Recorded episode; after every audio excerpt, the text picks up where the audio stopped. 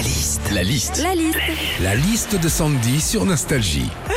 C'est l'heure de la liste, comme tous les matins, 7h10 sur Nostalgie. Dans 15 jours, c'est Noël.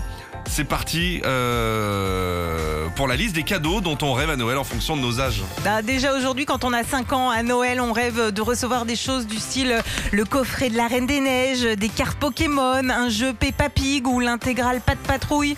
Bon, en gros, l'intégralité des publicités sur Gulli. hein.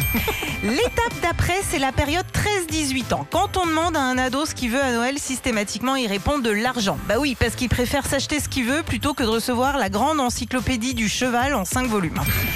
À 40 ans, c'est encore autre chose. À 40 ans, ce qu'on rêve de recevoir à Noël, nous par exemple les femmes, c'est un petit massage dans un institut. Vous, messieurs, ça peut être euh, par exemple une bonne bouteille de vin.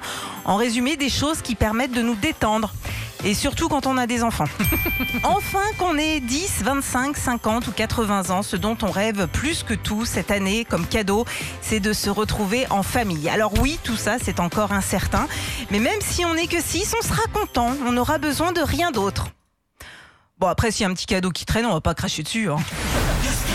Retrouvez Philippe et Sandy, 6h-9h sur Nostalgie.